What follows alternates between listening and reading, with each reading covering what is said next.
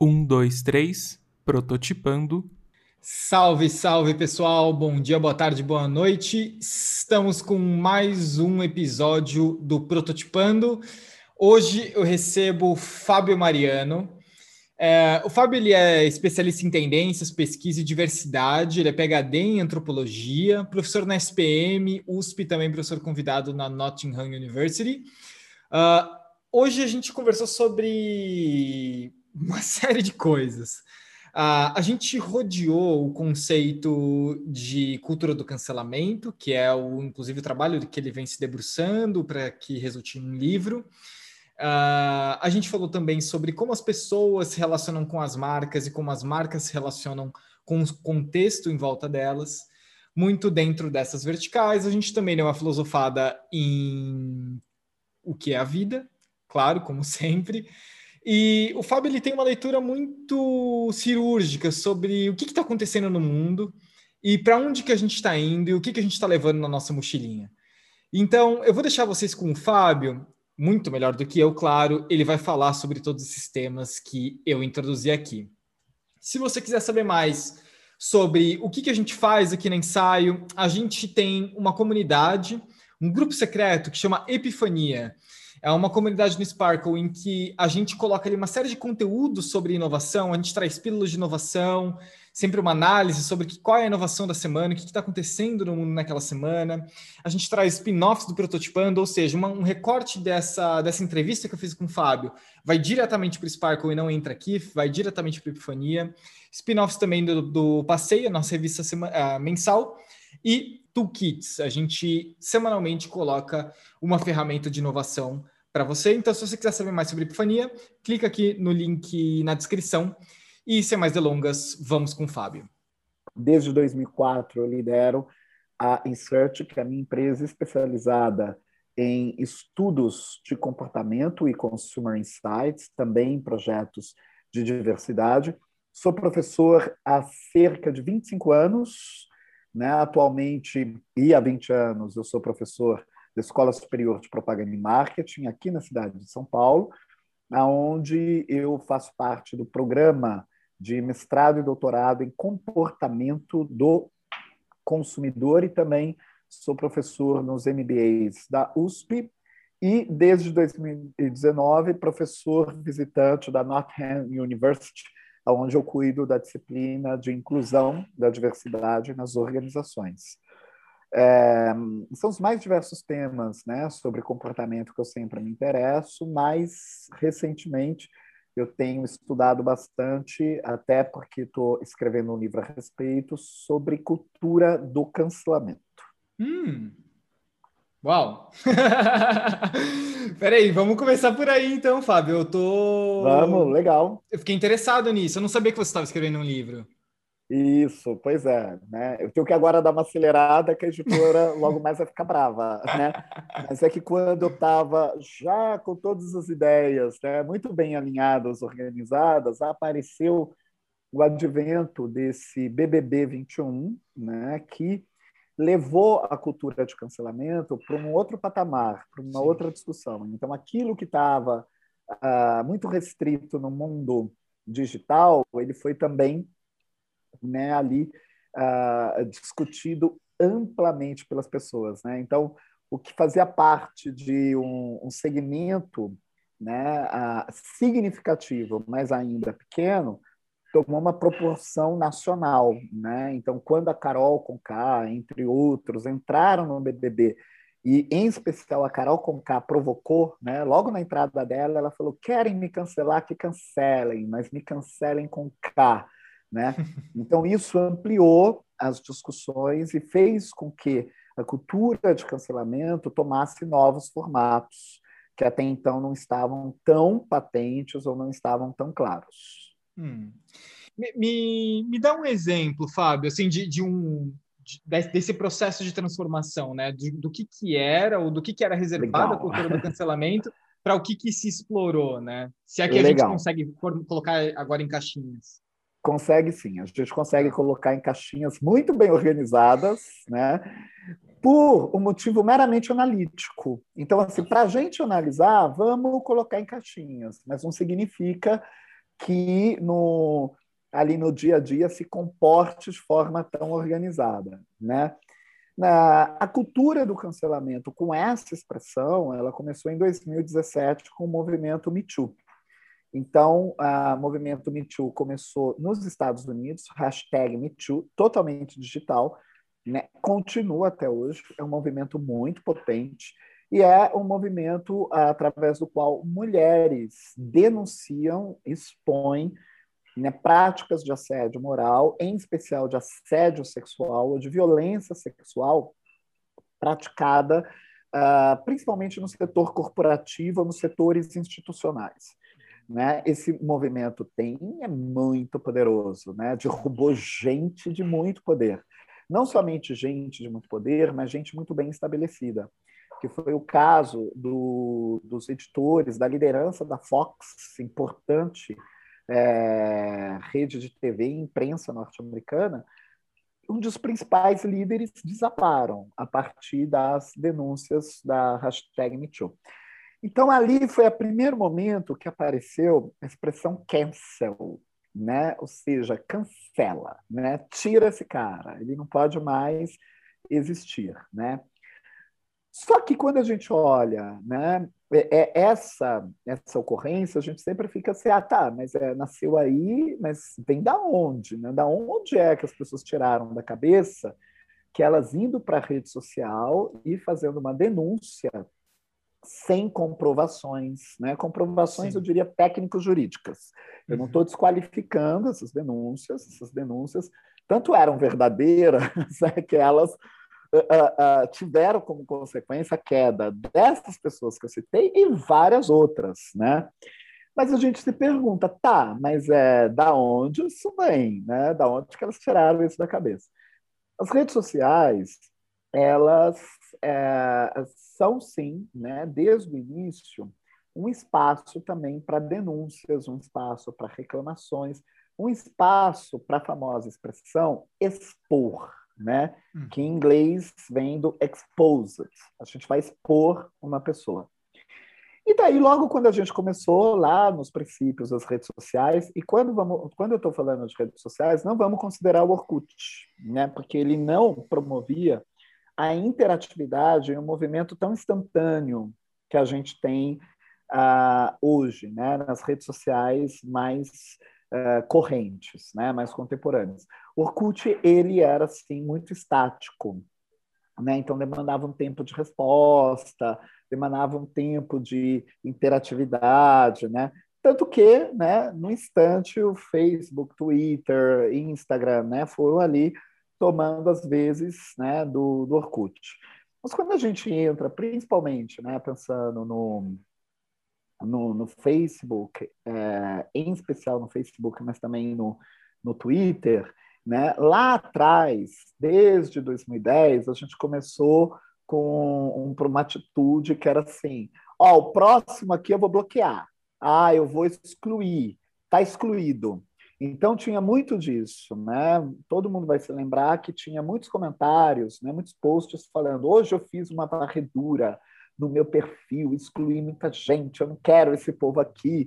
Né? Então, ali já tinha um embrião de um cancelamento né? nas redes sociais. Assim, ó, não quero mais você aqui. Né? Então, era, ah, era uma, uma questão aí né, de pessoas cancelando seguidores, principalmente. Então, quando a gente falava, está excluído do meu perfil, é assim, eu não quero você me seguindo, porque eu não quero me deparar com a tua opinião. Não significa que essa opinião, e a gente tem que tomar cuidado com isso, que essa opinião é correta ou essa opinião era incorreta, né? que essa opinião era uma opinião ética ou não ética. Significa que aquela pessoa que estava falando, ó, oh, tá bloqueado, né? então é, ela não queria se deparar com esse diferente. Né? Então, a gente vê um acirramento disso quando a gente tem uh, processos eleitorais né? Então, quando a gente começa, né, desde uh, ah, 2013, com muita crise que levou ao impeachment, né, 2014 também com várias crises, né, em manifestações populares, depois a, a, a efetivação do impeachment, Né? Então, todos esses momentos, né, de muita discussão política, é, foram momentos que aqui no Brasil e em outros países também nesse movimento, só que daí cada qual na sua época, cada qual do seu contexto político, teve muito né, manifestação dessas pessoas falando, está bloqueado, né? Ah, bloqueei. E assim, não bastava bloquear, tinha que expor a pessoa que estava bloqueada. Assim, olha, eu bloqueei esse daqui, né? Porque ele fez isso, isso, isso. Quem é o próximo? Né? Ah, depois a gente viu nas eleições, as últimas eleições presidenciais, ou mesmo vou voltar um pouquinho no período de impeachment, né? Que era assim: quem é contra o impeachment, fala logo que eu já vou bloquear. Né? Ou quem é a favor é do impeachment, fala logo que eu já vou bloquear. Então, isso já ia trabalhando na nossa mente, que é assim, eu não preciso estar com quem pensa diferente. Eu posso, pá, limpar essa pessoa da minha vida, né? É, desde aquela época, eu sempre postava e sempre falava, né? Eu jamais bloquearia alguém. Quem quiser pode me bloquear, mas é, eu jamais farei isso, porque o bloquear é o negar a diferença, Sim. é negar o mundo real e é reforçar né, um convívio entre bolhas. Se essa bolha é ótima, se essa bolha é péssima, não é a questão. A questão é que você está numa bolha, você está deixando aí de ver né, os diferentes ares, os diferentes aromas, os diferentes cheiros né, que tem no mundo. Tem cheiro muito bom, tem cheiro que não é bom, mas é legal a gente saber. Né? Ah, então, isso já estava muito ali na nossa mentalidade. Né? Então, quando vem 2017 com o movimento uh, Me Too, isso se consolida, isso se formata, se materializa, toma um formato que assim, então eu vou eu vou realmente agora cancelar. Essa pessoa eu nem sigo, tá? Mas eu estou cancelando ela da vida, né? Porque não necessariamente na hora que o movimento fala, olha, né, o fulano, o Beltrano, o Allen, cometeu assédio né, com a filha, tal, casou com a filha, né, violência sexual e tudo mais. Vamos cancelar o Woody Allen. Não significa que é, é, você é um seguidor do Woody Allen, né? E nem que você está na rede deles, né? Sim. Então, assim, nossa, eu vou agora bloquear o Woody Allen. Significa, principalmente, que é eu vou minar né, a reputação dessa pessoa de tal modo que tenha como resultado uh, minar, né, bloquear os ganhos financeiros dessa pessoa, né? Então, quando a gente fala de ganhos financeiros de uma pessoa, a gente está falando da, da linha de sobrevivência dessa pessoa. Né? Se essa pessoa está sobrevivendo com 30 milhões né, mensais, né, que devia ser muito provavelmente o caso do, do, da liderança dos VPs da Fox, né? Não interessa. O que interessa é assim, eu vou minar um meio de sobrevivência dessa pessoa. E daí, claro, né? Por exemplo, o, os líderes da Fox, eles não saíram de bonitinhos, não, nessa parada, né? No rolê.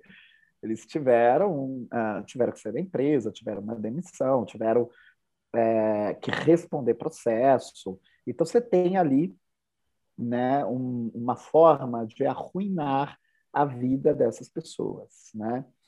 Mas é muito bom lembrar, né, que isso tem ainda um antecedente, né, que em 1999 é criado pela Endemol a primeira versão de um reality que se chama Big Brother, né? Que só uhum. chegou aqui no Brasil, se não me engano, em 2002, né? Que foi a primeira versão e a gente teve duas edições uma seguida da outra, logo no início do ano de 2002, que teve até uma briga na época, porque o SBT saiu na frente, né, colocando a Casa dos Artistas e recebeu um processo danado da Endemol, né, que falou, cara, isso é uma cópia do Big Brother, se liga, né, senhor do baú. Mas o que é importante é que quando o Big Brother aparece, pela primeira vez na nossa história da humanidade, a gente tem a possibilidade de eliminar pessoas por fragmentos. Então, assim, a gente não conhece essa pessoa, né? a gente não tem nenhuma relação com ela, ela está ali na televisão, ela não está no nosso, ela não está não, não tá fisicamente no nosso convívio, né? não é uma pessoa da nossa interatividade. Ela existe como uma pessoa real, midiática, ali na TV. Né? E principalmente quando a gente está falando de 99, ou mesmo 2002, quando começa aqui no Brasil, super midiático, né? que não Sim. tinha grandes interatividades. Mas pela primeira vez na vida, a gente pode votar para pessoas serem eliminadas, ou seja, canceladas. Então é muito importante a gente ver, né, que tudo é uma construção de mentalidade. Como é que como é que a gente concorda em cancelar alguém, né? Como é que essa mentalidade aparece? Então, ah, quando ela aparece mais recentemente, em 2017, a gente já estava bem ensaiadinho. A gente já teve vários esquentas. Um bom esquenta foi no BBB, que é importante a gente destacar que o BBB não é um programa classificatório. Ele é um programa eliminatório, ou seja, quem ganha não é quem tirou as melhores pontuações, quem teve o melhor resultado, quem teve o melhor desempenho.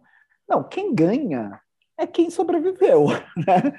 É, é, é, que nem tinha um jogo de tabuleiro muito legal que é Resta Um né? e que você tinha ali que ficar fazendo a brincadeirinha, né? Até restar uma pecinha ali naquele tabuleiro. Então, o ganhador ou a ganhadora, a pessoa que vence o BBB, é sempre o resta um. Uhum. Ela restou, ela é o resto. Se ela é o resto por, por, qualificações, essa é uma outra questão, ou por desqualificações, também é uma outra questão. A gente já teve muito vencedor ou vencedora do BBB que era bem resto mesmo, né? Que a gente via que, assim, eticamente não tinha nenhuma qualificação, que era assim um susto, assim, nossa, gente, né? Eu, credo, né? E, inclusive, a gente tem um histórico aqui no Brasil de pessoas vencedoras do BBB que estão respondendo processos jurídicos muito pesados, que seguem em sigilo né, até hoje. Elas arrastam esse processo, esses processos são tá, tá ali correndo, né? Uhum.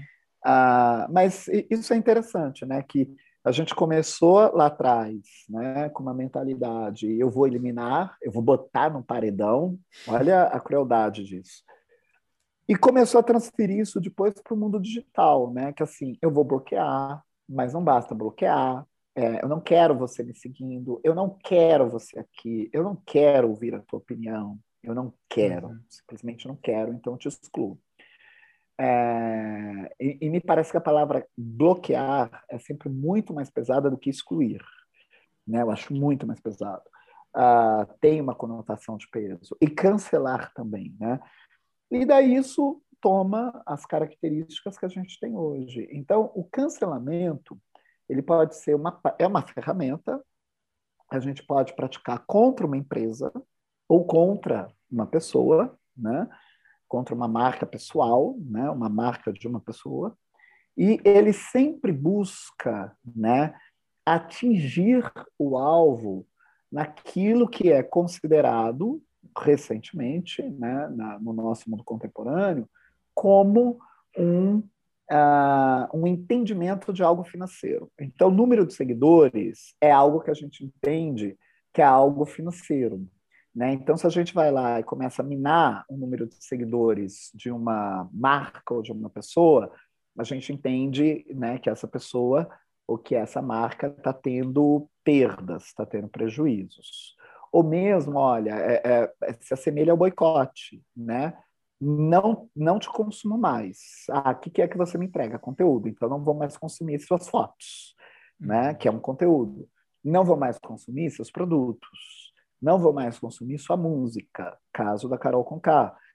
Né? É, então, ele é um tipo de boicote, e o boicote é sempre um direito. Todos nós, como consumidores, temos o direito de é, boicotar.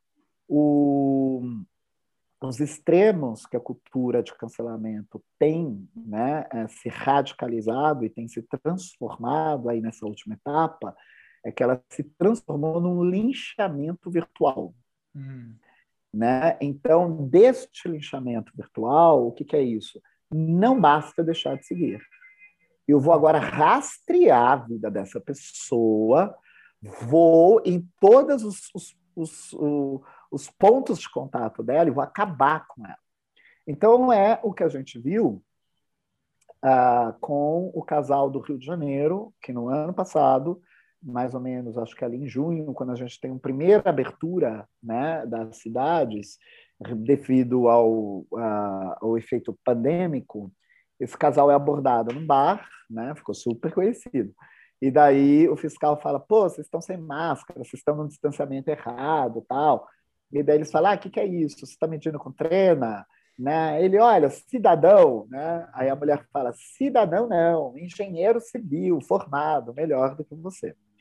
É, veja que isso não acontece nas redes. Isso foi transmitido via TV, no programa de maior audiência que a gente tem, né, que é o Fantástico, e ali, na hora que isso é transmitido, ou seja, isso foi filmado num flagrante, num ambiente físico, durou 15 segundos essa cena. Sim como eu falo, estragar a vida em 15 segundos, né? Como se enmerdar inteiro em 15 segundos. Bem isso. E daí, o que, que aconteceu? Enquanto a transmissão acontecia no Fantástico, as pessoas já entraram na rede, rastrearam o perfil dos dois, descobriram endereço, descobriram aonde eles trabalhavam, foram nas redes das empresas onde eles trabalhavam questionaram e ameaçaram as empresas. Falaram que, olha, essa mulher trabalha aí. Vocês concordam com isso? Vocês não vão demitir?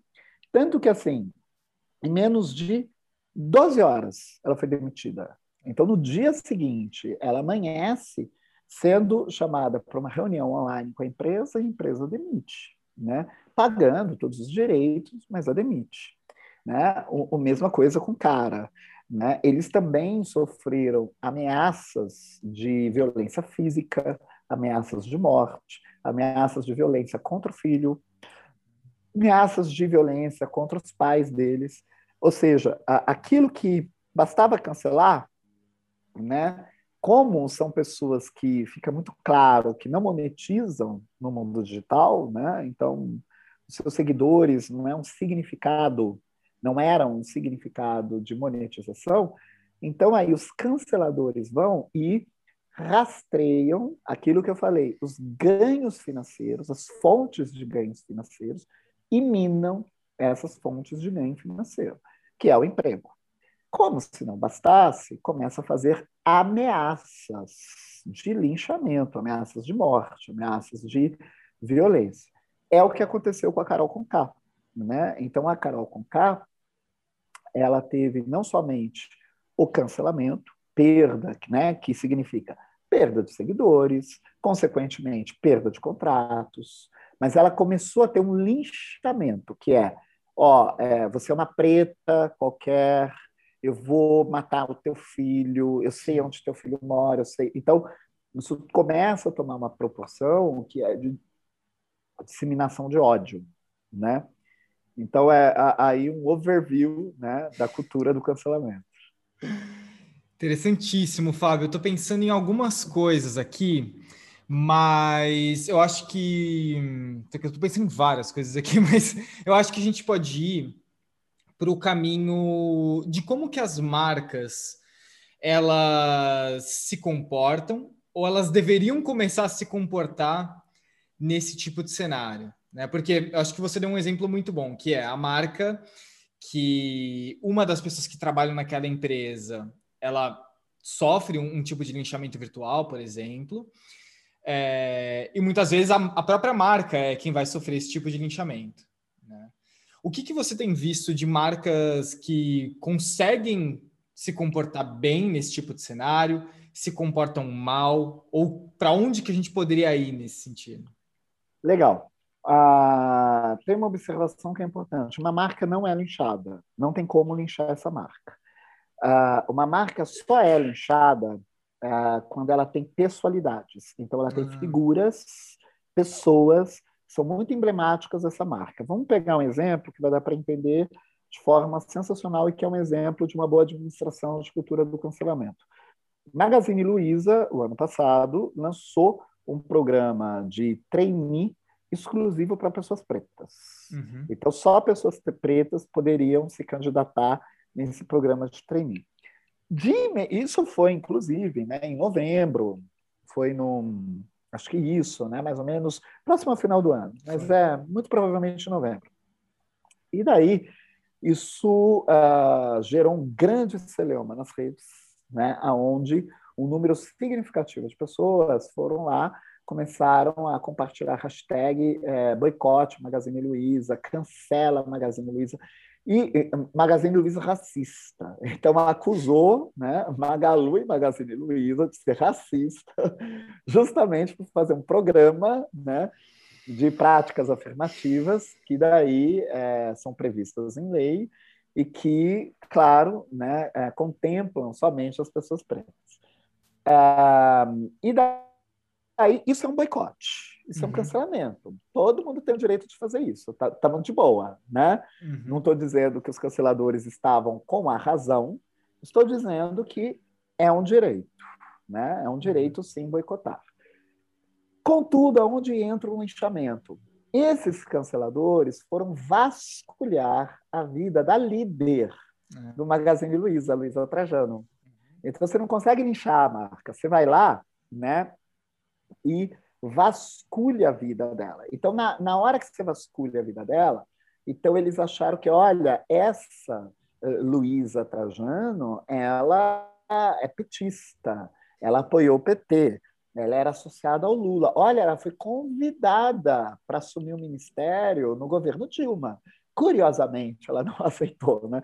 E daí tudo isso foram lá rastrear o histórico dela, a biografia dela e tudo que então era encontrado que poderia, né, depor, segundo a visão desses canceladores, poderia depor contra a marca através da figura da líder, foi feito. Uhum. Então é, olha só, né, ela é herdeira, ela é rica, ela é uma branca, ela, ah, só podia ser coisa de esquerdaz e, e por aí vai, né? É, ah, então, aí está um exemplo né, de que não é um linchamento da marca. Um uhum. outro exemplo é o do Carrefour, que logo depois teve um assassinato de uma pessoa preta dentro da loja. Uhum. Então, quando né, isso aconteceu, uma série de pessoas também, de canceladores, foram lá e resgataram o histórico do Carrefour. Mas aí não é um propriamente um cancelamento, né? Porque um, um cancelamento não, desculpa, um linchamento, porque é, você resgata a ficha, né? Então você fala assim, ó, o Carrefour não é a primeira vez, hein, gente? Já morreu, eles já assassinaram um cachorro, é. eles Sim. já deixaram o corpo de uma pessoa exposta. Pera aí, que isso não foi uma casualidade.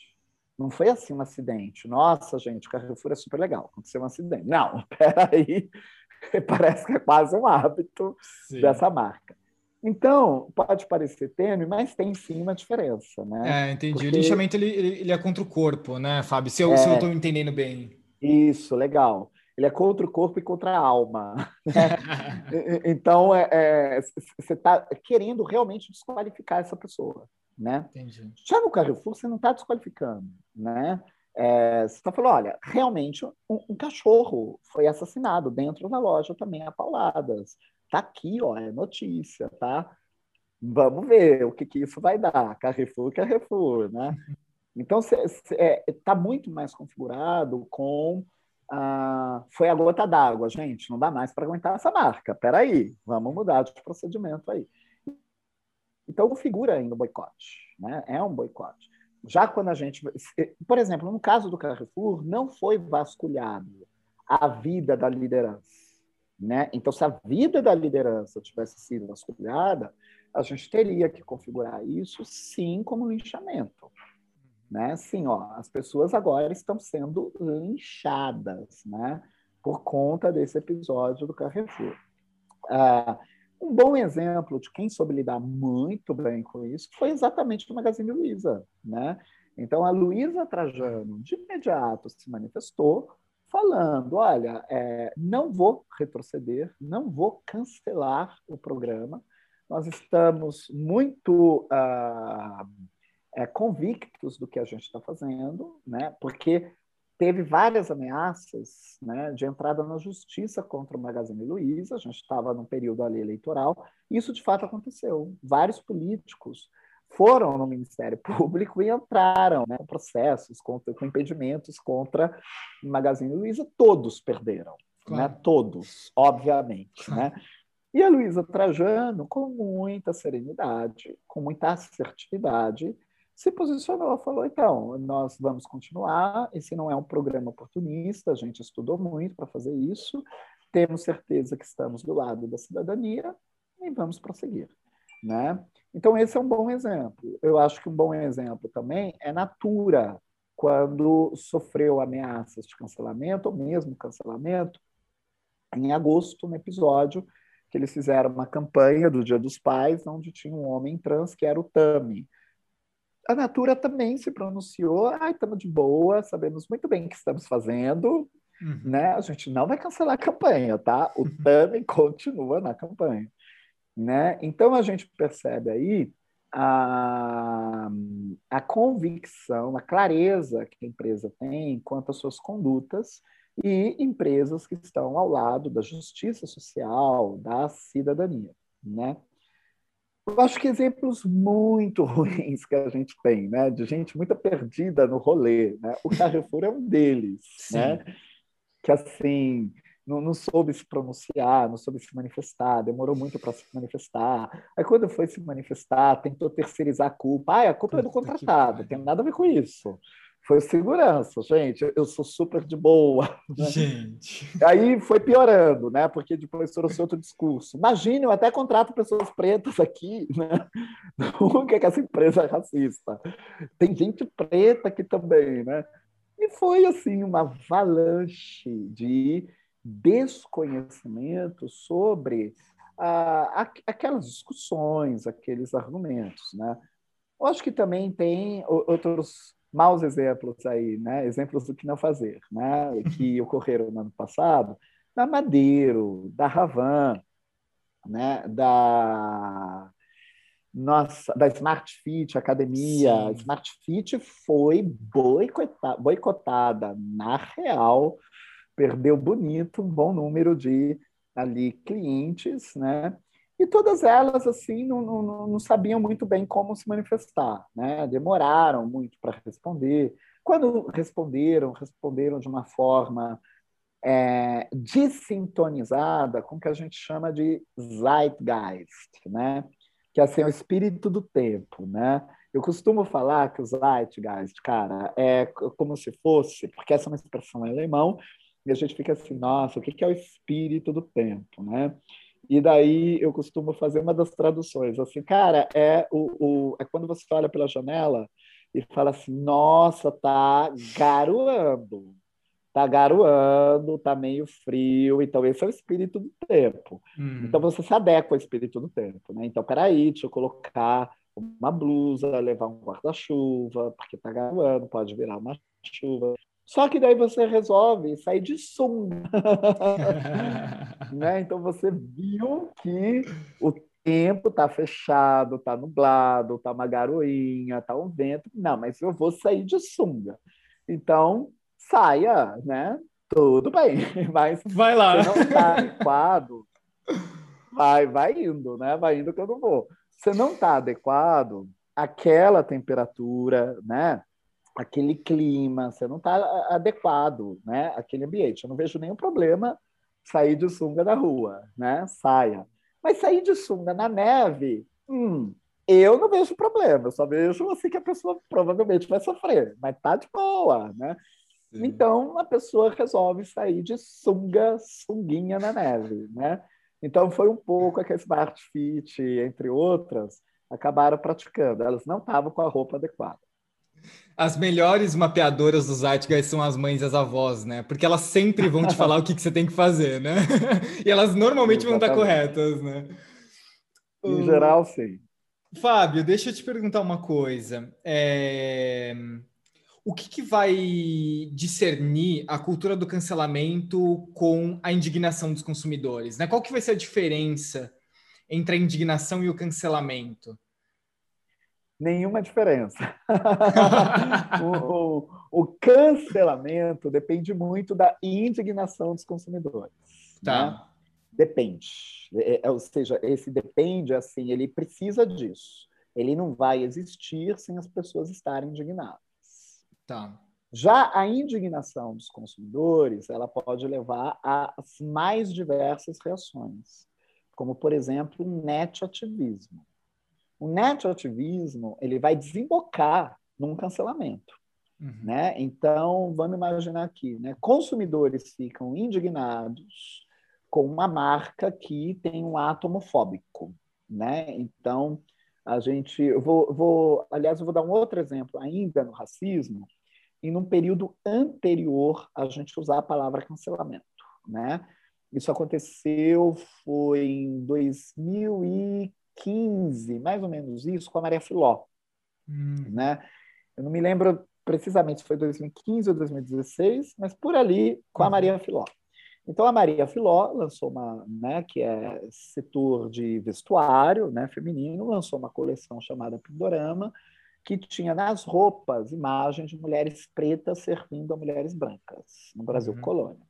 Então, obviamente, isso foi considerado anti-zeitgeist, né? Assim, gente, olha só, né? Estão colocando, compre uma blusinha com uma mulher preta servindo uma mulher branca, estampado na sua blusinha. Não é legal. Ah, então, houve ali uma indignação dos consumidores. Né? Os consumidores viram isso, postaram, é, colocaram a marca em exposição, expuseram a marca né? e, e, discutiam, debatiam, olha, isso é racismo, tal, etc. Então, essa indignação gerou esse net ativismo, ou seja, são consumidores que, um determinado ali, uma determinada pauta, são, né, se sentem se sentem responsáveis por defender a cidadania no consumo e dizem, olha, o que essa marca está fazendo não é legal, o que essa marca está fazendo é racista, né? Boicote. Então tinha a hashtag boicote Maria Filó, resultando no net ativismo. Esse net ativismo era, né, uma exposição da marca, né, uma denúncia contra a marca e também uma proclamação de boicote contra a uhum. marca, né? Isso é muita indignação, né? Também quando a gente pode estar indignado, uh, um exemplo de indignação, né? Bem legal, né? Uh, que também não deixa de ser de consumidor. Quando a gente começa a denunciar nas redes aglomerações durante um período pandêmico, festas clandestinas, empresas que não estão devidamente fechadas, né? Ou que não estão cumprindo as, as orientações de distanciamento, é, entre vários outros exemplos. Então, a gente vai lá e denuncia: olha, está é, tá acontecendo isso, tem essa festinha aqui, esse restaurante, ele não tem distanciamento entre as mesas, né? Então, é, essa é um, um exemplo de indignação e que está descolado do cancelamento, porque ele, no máximo, né, fecha ali no ó, boicota, denuncia, justiça nessas pessoas, né? Mas o que, que essas pessoas entendem? Não são elas que vão praticar a justiça. Uhum. Né? Elas estão denunciando, elas estão até promovendo boicote, só que a justiça mesmo, a prática da justiça, o exercício da justiça, ainda é institucional, não vem por essas pessoas. No cancelamento, a justiça vem pelas nossas mãos. Então, é como se instituições não existissem. Então, a gente faz, os canceladores fazem, então, eles vão num, num linchamento, vão numa disseminação de ódio, porque eles querem materializar né, uma justiça que, na verdade, é uma obra de vingança. Uhum. Então, assim, preciso apedrejar né? E quem apedreja aqui sou eu. Então não é, né, algo que é denunciado, por exemplo, numa festa de aglomeração, você denuncia na rede e marca a polícia, marca a fiscalização, né? Fala, olha, chamem a fiscalização, isso está acontecendo, olha, tem provas. Então, vou... muitas vezes, esse, essa pessoa que denuncia, ela está ali registrando provas, né? uhum, né? Uhum. Mas ela, ó, tá aqui, cadê polícia? Polícia vai lá, né? Não é ela quem vai lá, uhum. né? Já no cancelamento, assim, Carol com K, eu vou te matar. É. Vou matar teu filho, né? Te prepara que eu te pego na rua, te dou uma surra. Então é assim, você não vai, você não tá com fé na polícia. Oi, polícia, dá uma olhada aqui no que a Carol Cucá tá fazendo. Você tá assim, não, é, é, eu e a minha turma a gente vai te pegar. Sim, sim. Fábio, eu tô me lembrando de um, de um trecho que eu li recentemente de um, de um livro, tá até aqui na minha frente, do Franco Berardi. E e ele, ele fala assim: a única coisa que nos resta desse mundo cognitivo que a gente montou, né, desse mundo virtualizado que a gente montou, é a violência. E talvez a única coisa que possa nos salvar é a poesia. Eu queria, eu queria te ouvir um pouco nesse, nesse lugar, porque indo por, por pelo que a gente está conversando, né, a, a exaustão do cancelamento vai ser a barbárie totalmente desregulada, né? Que é o que a gente vê, sei lá, por exemplo, em algumas pesquisas que indicam que uma guerra civil nos Estados Unidos nos próximos 5, 10 anos é quase inevitável. Eu acho que isso é questionável, mas só estou colocando algumas alguns elementos aqui para te ouvir de que um, né, é, o que nos aguarda é realmente a violência nesse nesse cenário e dois, o que pode nos salvar talvez seja a poesia a poesia sempre nos salva, sempre, né? Porque a poesia é arte. Então a arte é sempre um sempre, é um estado espiritual elevado, né? A arte é de fato uma característica singular de nós seres humanos, do modo como a gente concebe a arte, do modo como a gente cria com símbolos tão e significados tão sofisticados, e eu sempre digo que é um momento que eleva o nosso espírito. Não somente eu, como a própria neurociência já mostrou isso.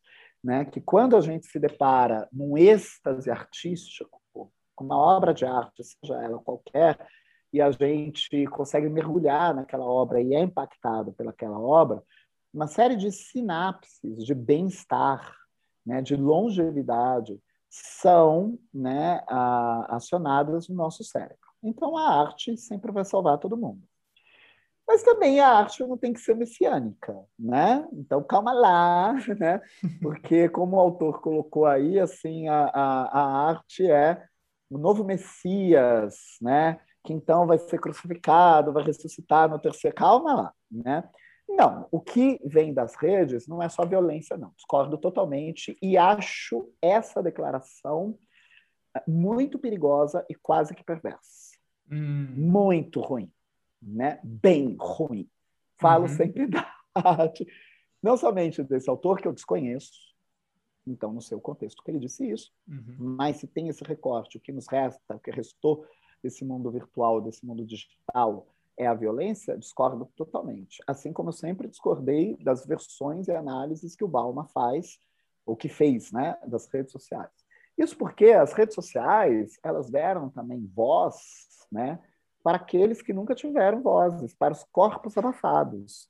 Então a gente tem as travestis, né? Que olha, hoje a gente tem influencer poderosa, travesti, Sim. gente preta que é influencer, que pode mostrar sua arte nas redes sociais. A gente teve uma travesti favelada, né? Linda quebrada, que começou se mostrando pelas redes sociais. A Jupe do bairro, que então fazia dupla com a Linda Quebrada, né, back vocal, e que hoje tem uma carreira própria ali, né, motivada pelas redes sociais. Eu me lembro que mais ou menos uns quatro ou cinco anos, né, uns quatro anos, eu vi umas lives da Linda Quebrada, quando ela ainda não era esse, essa, essa potência de sucesso, mas Sim. já era uma potência de artista, é, fazendo live né, na, no Instagram e no Facebook, principalmente no Facebook, e pedindo para as pessoas colaborarem para ela conseguir montar um show, né? Então, assim, ela numa garagem da favela, cara. A gente está falando de uma favelada e de uma travesti preta. Então, é, isso é violência? Peraí, aonde? Exato. Né? É, então, a gente tem Espartacus, a gente tem vários outros que... A gente tem a, a Tempero de Drag, a gente tem é, é, isso que eu peguei, esses são sempre mais desconfortáveis né, para o uhum. pro, nosso status quo, né, de a, da, a gente não está muito habituado, de, de, por exemplo, as famílias não estão muito habituadas de mostrar para os filhos, falar, olha, vem ouvir a travesti cantar, né? vem ouvir uma drag, da, vem, vem assistir a aula com a drag queen, né? Ela está dando aula, a drag está dando Sim. aula. A gente não estava muito, a gente não está acostumado a isso. Então, não, né? Eu acho que a, as redes sociais são uma expressão de nós, seres humanos, e onde nós estamos tem violência, onde nós estamos também tem poesia. Nós podemos produzir a poesia, mas ao mesmo tempo a gente também pode produzir a violência.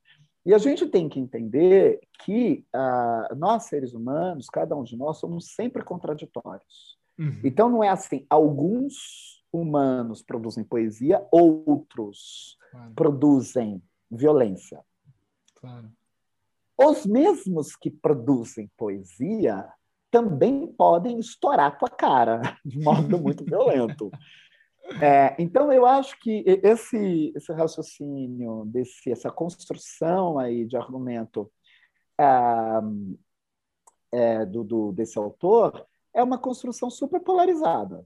Sim. Então, sai de um lado a violência, de outro lado o, o, o a poesia. Então, ele está enxergando o mundo numa visão né, já ultrapassada, aonde a gente fala, olha, o mundo não é esse esse mundo binário, assim, Sim. né, onde isso aqui é contra isso daqui, não.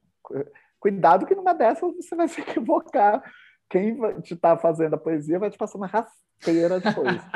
Nossa, e, assim, é, é, uma pena dele ter se não somente ele, como muita gente se distrai com isso. A gente teve vários intelectuais maravilhosos que se converteram e apoiaram o nazismo. Uhum. Entre eles o Hegel. O Hegel, cara, é fenomenal. Uma obra sobre a essência do ser, sobre tecnologia. O ser. De repente estava indo ele lá posando de nazista. Assim, ah, o nazismo é Sim. é super bom, né? A minha ex-namorada a Ana Arendt, que é judia, que se ferre, a gente vai mesmo né, colocá-la aqui para morrer. Né? Então, o cara que estava produzindo a arte, né, uma arte com uma abordagem reflexiva, de repente estava lá apoiando o assassinato. Né? Sim. Então, sim. É, é, não vejo dessa forma tão binária e tão polarizada. Uma coisa interessante, Fábio, que eu vou resgatar para o pessoal que está acompanhando a gente aqui na Twitch e estava ontem com a gente, uma pessoa da nossa comunidade, o Carlos Hung, ele estava falando um pouquinho sobre fake agile, né? Que seria, enfim, o que, que seria esse fake agile, que seria o contraponto aos os modelos ágeis. E ele falou uma coisa muito interessante. Ele falou assim, gente, o ágil e o que não é ágil, fake agile, eles não são opostos. Eles são escalas de um espectro. Né? Enquanto a gente caminha para ser ágil, a gente passa pelo fake agile, porque é isso, a gente às vezes precisa incorporar só os nomes do ágil antes da gente incorporar a filosofia. A gente não precisa radicalizar a ponto de colocar eles como ou você é do time A ou você é do time B, né? E se você é do time B, você tem que ser contra o A. E, enfim, eu acho que é um paralelo interessante que a gente pode fazer com, com a tua fala, né? Porque, enfim, seres humanos são múltiplos, a gente tem várias formas de expressão, das mais destrutivas às mais belas, né? Acho que é, é realmente um, um cuidado que a gente tem que ter para que a gente não se perca nessas definições de, enfim, mais polarizadas, de que ah, ou você está no clube A ou você está no clube B, né? Olha, bem interessante isso que você falou. Primeiro, a respeito do que você falou do áudio, né? É, eu digo que eu adoro, eu não sou um grande adepto dessa expressão, mas claro, entendo, está super de boa, mas eu sou um adepto da expressão que a gente usava muito no final dos anos 80 e no início dos anos 90, na década dos anos 90 inteiro, início do século 21, que era work in progress. Sim. Né? Tô fazendo, cara, né? Então, assim, não é que eu estou planejando tal. Tô fazendo. Enquanto estou fazendo, tudo pode mudar. Né? Sim, sim. Estou fazendo e estou mudando, estou mudando minhas opiniões, estou mudando minhas posições. É, por isso que é work in progress, né? Nunca termina, né? Eu acho que nós, seres humanos, na nossa sociedade, é sempre assim. Então, não é que a gente vai terminar na violência. Nossa, é a violência que nos espera? Claro que não, né? Ela não nos espera.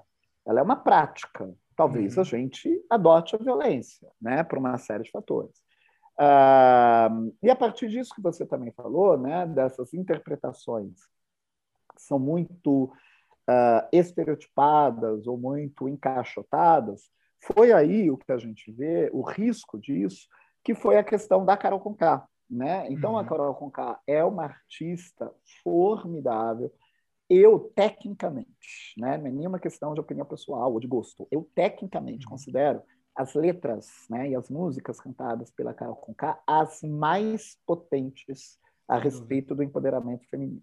Né? Então, quando eu comparo as letras dela no rap, né, o que ela canta, é, com é, mesmo da Anitta, mesmo de outras cantoras, é, é, a, a, letra dela vem com uma força, vem com uma profundidade, a performance dela, que tecnicamente eu considero uma das mais potentes, uma das mais emblemáticas. Isso não significa né, que ela é perfeita.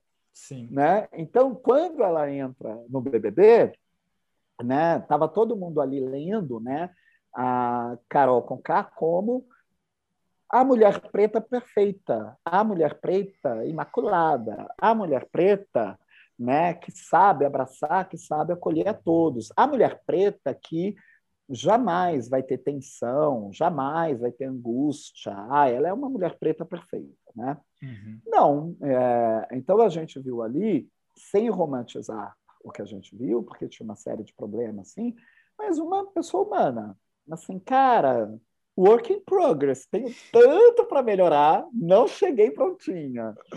Tenho muito a melhorar, né? Muito, muito, Sim. muito. Work in progress total, né? E daí a gente não aceita, né? Falar, é. ah, não, você já tinha que chegar aqui pronta, que é isso, né? Sim. Não, não gostei, né? É, então isso é um risco, né? Da gente ter essas leituras muito ah, muito polarizadas, né? E muito encaixotadas, muito idealizadas, muito tópicas. Sim, sim, sim.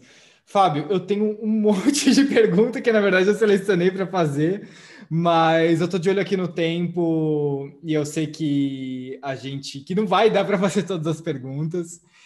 Então, eu queria hum, evocar uma pessoa que para mim que é um, enfim, um, um, mestre da TV brasileira inclusive, que é o Antônio Bujanra, e te perguntar, uh, Fábio, o que, que é a vida?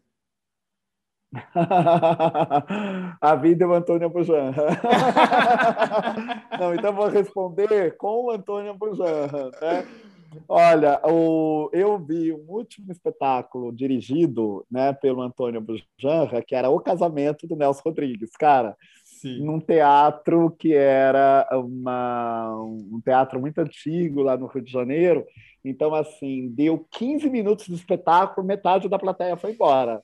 Né? Até o final do espetáculo, acho que só ficou eu, mais ou menos, umas 10 pessoas ali na plateia e eu em êxtase com tudo aquilo que eu estava vendo, né? Porque tudo é, eu, é uma obra, o casamento é uma obra que eu conheço do Nelson Rodrigues que eu conheço muito bem. Eu uhum. gosto muito do filme, né? Que tinha feito, tinha sido feito ali na década de 70. Uh, ah, tenho várias expressões do casamento assim gravadinhas na cabeça, mas eu sempre penso, né? quando me refiro a essa, uh, que, que é um romance né, do Nelson Rodrigues, não é uma peça. Mas sempre quando eu, eu lia ou relia, eu pensava, nossa, gente, tudo aqui, né? O cara foi lá e pegou as entranhas e esfregou na nossa cara, né? Sim. O negócio aqui tá pesadinho, né? Não tá fácil, não. Então, e, e daí o que, que eu entendi? Nossa, cara, precisa ter muita coragem para fazer isso precisa de coragem, porque Sim. quando eu vi todas essas cenas, eu, e quando eu sempre vejo essas coisas, eu fico sempre me colocando no lugar, eu, eu sempre fico perguntando: nossa, será que eu amassaria tanto a minha vaidade, teria coragem de mostrar isso, né? Precisa ser muito corajoso. Então é isso, né? Vida é coragem. Eu acho que o Antônio Abunjanra é esse exemplo né, de uma coragem ímpar na dramaturgia, né? Então, vida é, é, coragem, né? Quando a gente tem coragem, a gente da, da, torna a vida vida, de fato. A vida ganha vida, né? Quando a gente não tem coragem, a vida é vegetativa. Olha, perfeito, hein? é, Fábio, eu queria te agradecer demais. Eu ainda tenho mais três perguntas para te fazer. Pergunta essas três, vamos lá. Daí eu vou responder bem sintético. Vou tentar responder assim em um minuto. Vamos lá. Mas por hora, uh, eu, só, vou encerrar nossa transmissão aqui na Twitch, porque tá. essas perguntas são do, do nosso grupo da Epifania. Então, Legal. quem está assistindo a gente aqui na Twitch, se quiser dar uma olhada na Epifania e talvez entrar lá, a gente tem várias coisas. Uma delas são spin-offs do nosso podcast. A gente vai deixar o link uh, ah, para você saber mais sobre Epifania aqui no chat. E no mais, amanhã a gente continua com mais transmissão a partir das duas horas. Pessoal, essa foi a nossa conversa com o Fábio Mariano. Se você quiser saber mais sobre ele, a gente deixou os links aqui dos perfis dele na descrição do episódio. E esse episódio ele se conecta muito com um outro episódio que a gente gravou aqui, que foi uma conversa minha com o Preto Zezé. É, eu deixo aqui a referência. Se você ainda está lavando louça, ainda está passando pela nossa casa, fazendo alguma outra tarefa que você ainda não terminou e quer pular para o próximo episódio, eu recomendo ir lá para o Preto Zezé. Se conecta bastante. A gente falou bastante sobre cultura do cancelamento. Eu acho que pode ser bacana você conferir por lá. Valeu, gente. Um abraço.